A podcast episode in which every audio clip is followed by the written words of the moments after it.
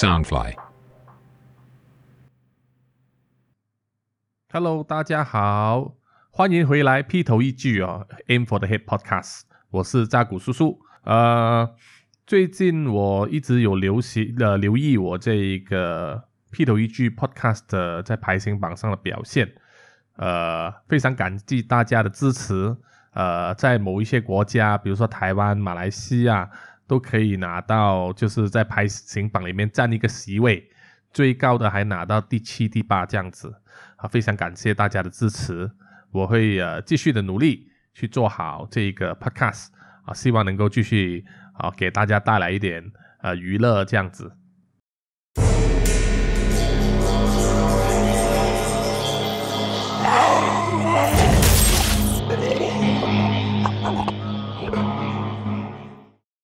今天想要说的话题呢，就是关于关于逃跑啊，因为上一期说了一个关于僵尸的故事。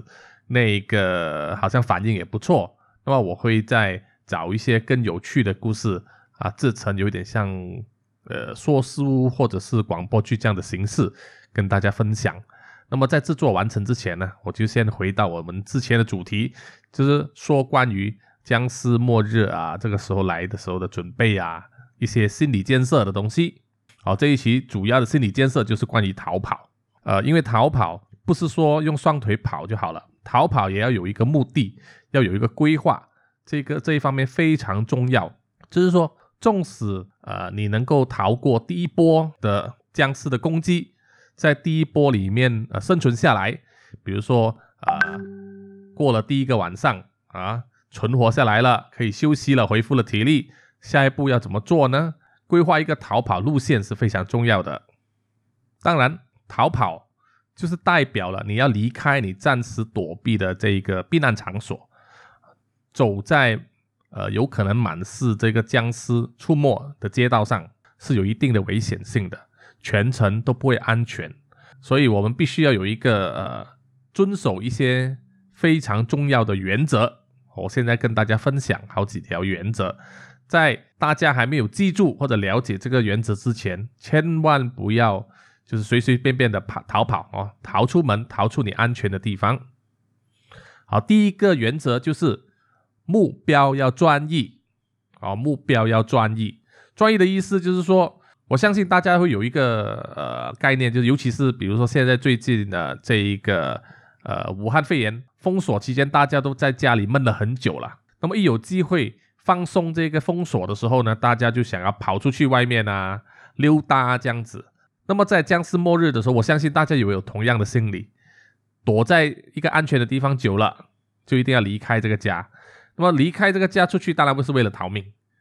逃出去的时候呢，首先当然一定先制定一个要逃离的地点，比如说你的目的地在哪里，比如说是从你的家，OK，我要逃去附近的一个可以有支援你或者是有防守的地点，比如说我之前说过最好的防守地点就是学校，比如说。你决定了，你要从家里这个安全地方逃去你指定的学校，那么这一个目的地制定了，在这一条路线上就千万不要改变，轻易的改变，因为从你离开家门这一刻，一直到到达目的地之前，一定会呃要预计有很多意想不到的事情发生，啊，比如说忽然间有有有一群僵尸挡在你的原定的路线上，你必须改变路线。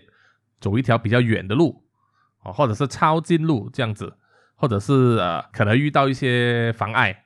另外一点呢，就是在这个路线上面，你可能会遇到其他的东西转移了你的注意力。比如说，哦，你刚好经过一家 Seven 这个便利店，哦，里面好像有食物，有食水可以去让你去收集。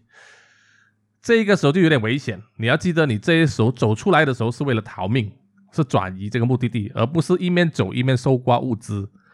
如果真的非必要的话，千万不要停下来哦。你可以记下这个地点，OK，之后再回来。因为在你还没有确认你下一个安全地点之前呢，一面走一面搜刮其实是相当危险的。还有就是不要在一面走的时候，一面去在半路上捡东西啊，捡东西，或者是说，呃，才忘才才想起来，哦，我忘了什么东西留在家里。这是一种借口，是不容许发生的啊！这种 excuse 是 not allowed。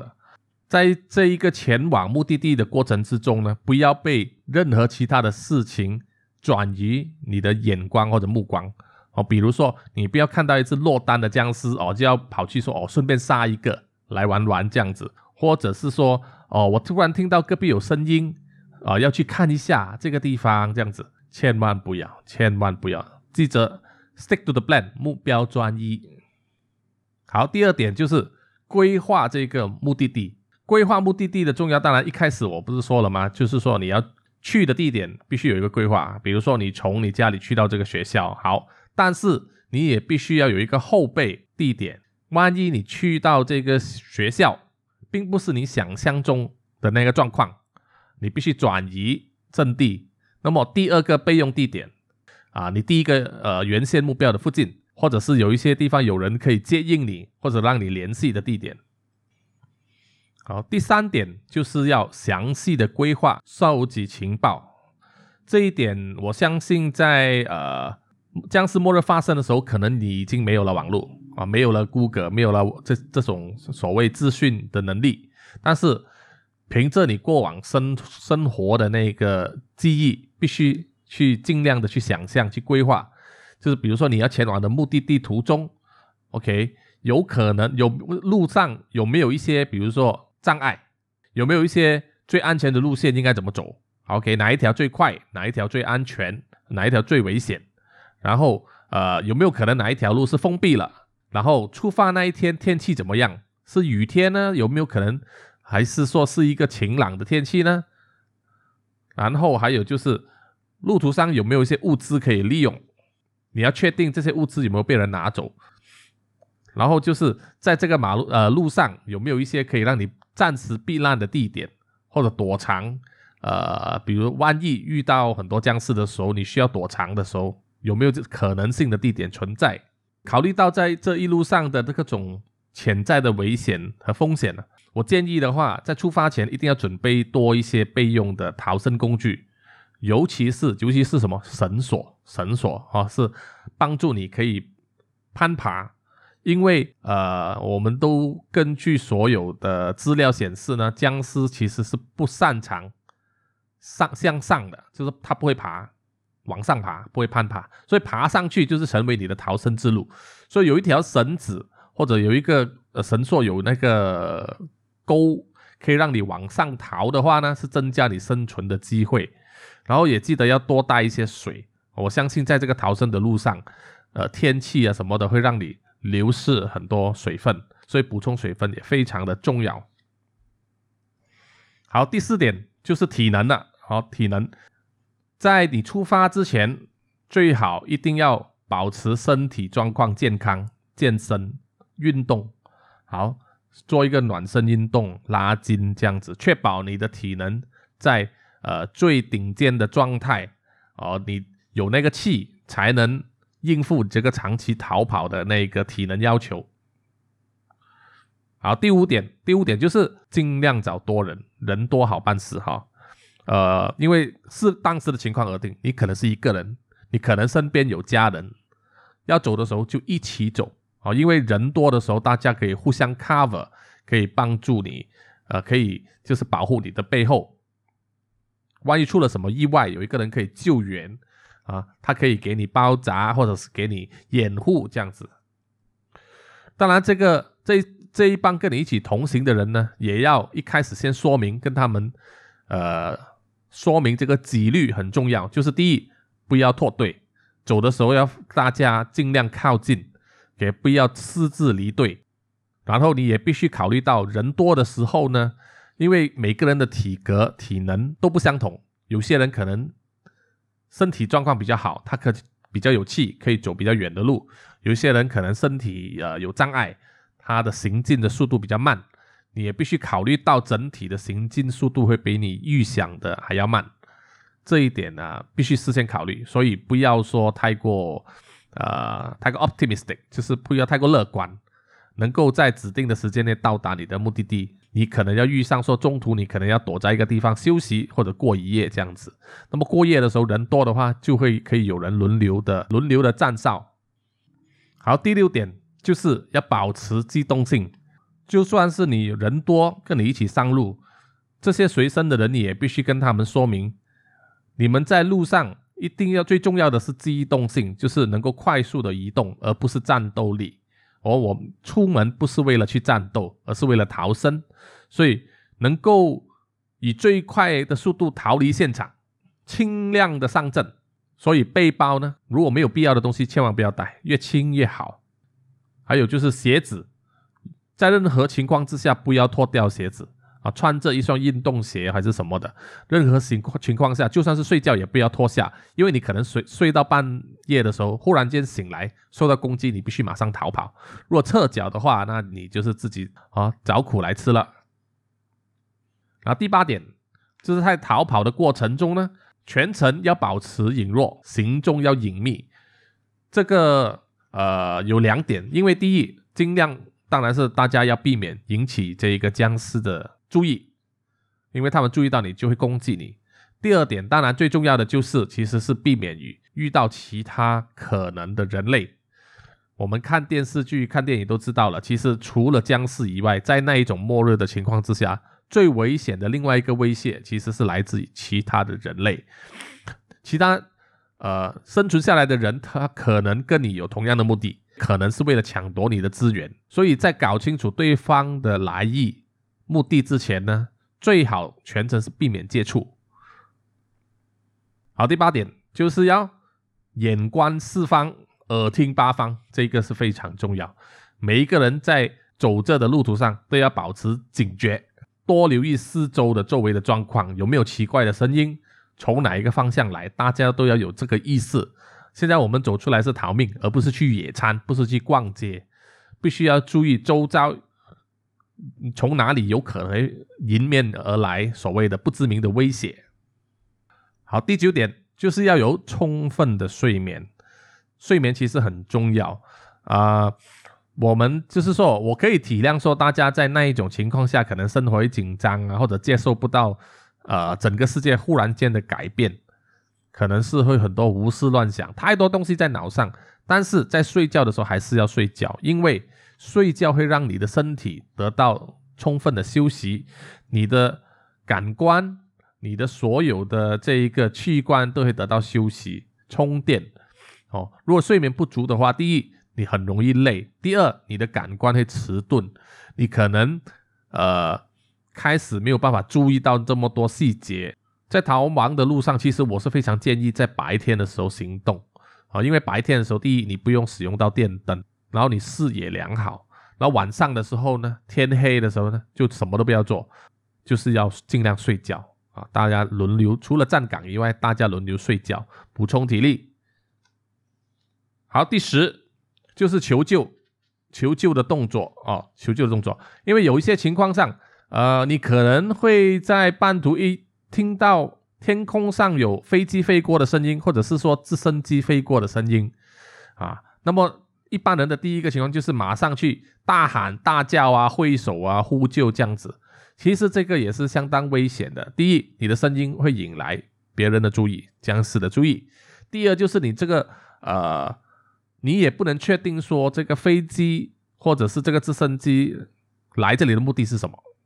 OK，我们不能排除说，直升机或者飞机上的人其实是要在寻找一些呃猎杀的目标，你我们不能够小看这个可能性。所以我建议的话，先观察，先观察是什么人。OK，如果真的要求救，不要大喊大叫什么的啊，用用用一些设备在地上做一个，比如说很大的 SOS 的字，比如说用喷气啊。或者是用一些杂物堆成 SOS 这个字眼，在很高空的地方是看得到的。当然，有一个更直接的方法，就是利用镜子的反射啊，比如说你的手表啊、眼镜啊这些东西，反射太阳光，尽量去反射去那个飞机或者直升机的方向。那一个呢，因为光线的距离非常远、非常快哦，能够刺激到这一个驾驶员的这个视野啊，那么你获得这一个驾驶员的注意的可能性就会大增。好，第十一点就是在逃亡啊逃跑的时候呢，要避开大都市人口稠密的地方。好，我前面的情况我可能有讲过，但是呃，可能也没有。不过我在这边要重申，就是说，在这种末日发生的时候，因为僵尸本身就是一个最大的威胁。那么僵尸来自哪里？就是人类。人口越多的地方，就代表僵尸越多。所以要尽量避免人口周密的地方。大都市是肯定很多的啦。好，尽量走人少的路线，或者是居民少的路线，那么就可以降低那个威胁。然后还有十三，千万不要走地下道、地下水道、啊隧道或者是什么啊地下车站这种通路，我觉得大家最好避免。第一，这种地方可能没有灯光，好，我们预算可能没有灯光。第二，就是它的通道有限，万一你遇到攻击的时候，你能逃生的路线太少了，你就是基本上就是死路一条。所以我不建议走地下通道，除非你没有的选择。好，逃亡的话，呃，路线、目的这些规划大致上都清楚了。那么就说到交通工具了。在大都市，我相信交通工具是我们大都市人或者是现代人的一个所谓的优惠嘛。哦，我们现在人都懒了，能够出门的话，尽量呃舒服一点的坐在车里面是最好的。那么在到了这个末日的时候呢，交通工具反而就是一个很重大的考量，因为我们不再那么方便。你的路线啊，或者是说马路上的障碍多了，因为马路上可能有呃横七八竖停下来的车子，或者是说呃遭遇车祸的车子挡住了路，让你很难前进。所以不管你开的是普通的呃桥车也好，呃市区车也好，你可能都会受到这个限制哦，除非你走的周围的区域是山林居多，比如说你有山路。哦，有一些不崎岖不呃崎岖不平的草原啊，这些泥路这样子。那么，如果你的车是有四驱能力的越野车的话，那么你的机会会大一点。但是，当然车有其他的缺点，呃，第一就是油耗。我相信在现代这一个情况之下呢，呃，在没有电力或者是没有那个电脑系统控制的情况下，你在车油站是打不到油的。OK，所以你只能。仰赖一种情况，就是当你的油缸用完之后呢，你要去别的车的油缸里面吸油出来，哦，用那个虹吸呃原理，用一条管从里面吸那个汽油出来，再倒进你的车里面。哦，我相信都市人没有人随车会带着一桶后备的油吧？哈，我们没有这个习惯。第二呢，当然就是噪音。说到底呢，其实在这种末日之下，最好的那个逃生交通工具呢，其实有两种。第一种最好的当然是机车，第一油耗少，OK，第二只有两轮，前进速度快，油耗也少，呃，遇到障碍的时候你比较容易逃脱。然后第二种当然当然比较费力的就是脚踏车，脚踏车不需要油，OK，同样也是两轮，那么跑起来的时候总的总是比你的双腿跑得快，所以我建议就是说，在任何逃生的情况上，如果可以找到，就是坐机车或者是。脚踏车，那么狗狗罗这种电动车就算了吧，哈，那个电电没了，那个车就是废的了，所以马上抛弃。然后在某一些国家，呃，我相信台湾应该很少吧，但是马来西亚会有，就是马啊，部分地区会有马。呃，这个是因为来自英国殖民地的传统。某一些地区呢，他们呃，我们这边会有呃，有一些警察或者是守卫呢，他们是骑马的啊，尤其是高尚住宅区，马算是一个相当好的交通工具。当然，就是不是每个人会骑啦。老实说，我我我这一生人也没办法骑过，哈哈。而且第二就是马有理有所谓它的脾气和理性，如果你驾驭不了它，反而它会把你摔死。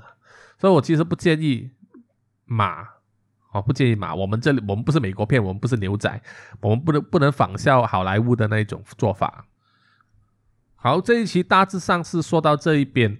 那么我希望大家就是呃有什么意见或者评语的话，我欢迎大家就是去我的 IG 留言，就是让呃让我知道说大家的想法，然后是不是有同道中人这样子。好，我们下一期再见，拜拜。